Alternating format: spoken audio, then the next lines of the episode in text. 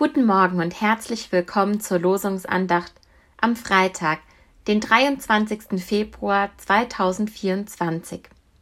Mein Name ist Karin Schwarz und ich bin Vikarin der Pfälzischen Landeskirche und darf heute Morgen gemeinsam mit Ihnen Andacht feiern. Der heutige Losungstext steht in Psalm 22, Vers 2. Mein Gott, mein Gott, warum hast du mich verlassen? Ich schreie, aber meine Hilfe ist ferne.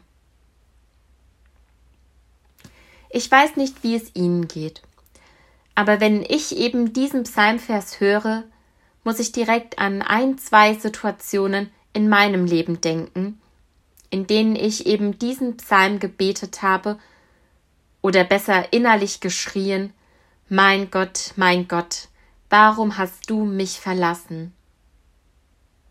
Lautlos, aber doch ganz klar.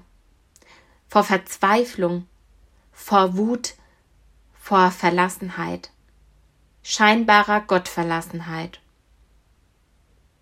Denn obwohl es ja kein geringerer als Gott selbst war, von dem ich mich verlassen gefühlt habe, waren diese Worte gerade deshalb an ihn gerichtet.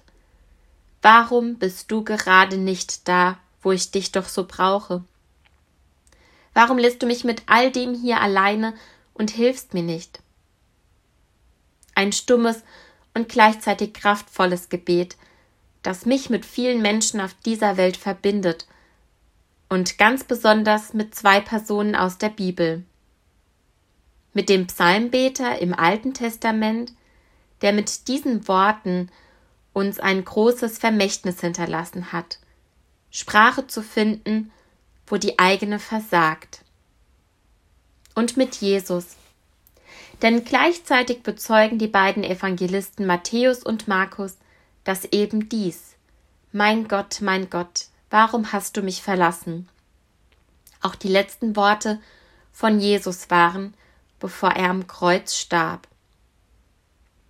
Ja, auch Jesus hat diese Worte der Verlassenheit gebetet, hat zu seinem Gott gerufen, warum? Für mich ist dies der Moment, in dem ich mich Jesus am nächsten fühle. Auch er kannte diese Gefühle, die Machtlosigkeit, das Gefühl von Verlassensein, nicht zu wissen, wie es weitergeht. Sein Glaube muss da so einiges aushalten und mitmachen. Wie auch mein Glaube. Er ist kein Kontinuum, sondern ein Auf und Ab. Eine tägliche Herausforderung und eine tägliche Bereicherung. Gerade jetzt in der Passionszeit ist diese Balance für mich besonders spürbar.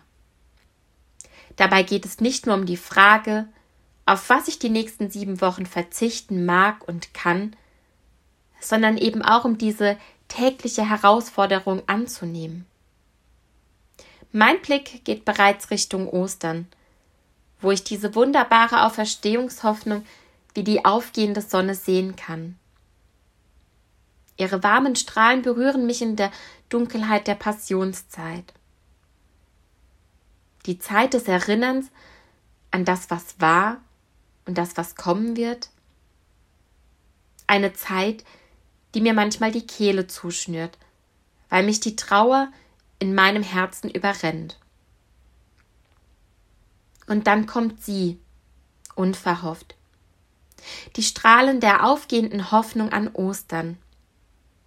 Ein Lichtblick, ein Streicheln, ein Lächeln. Dort, wo die Worte versagen und der Glaube auf die Probe gestellt wird, scheint er durch. Gott in meinem Leben, in Jesu Leben. Denn wie der Evangelist Markus weiterschreibt, hat sich Gott nicht von seinem Sohn abgewandt.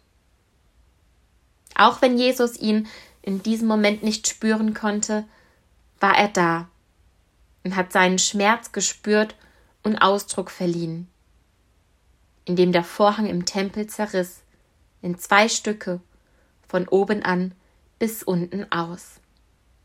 Amen.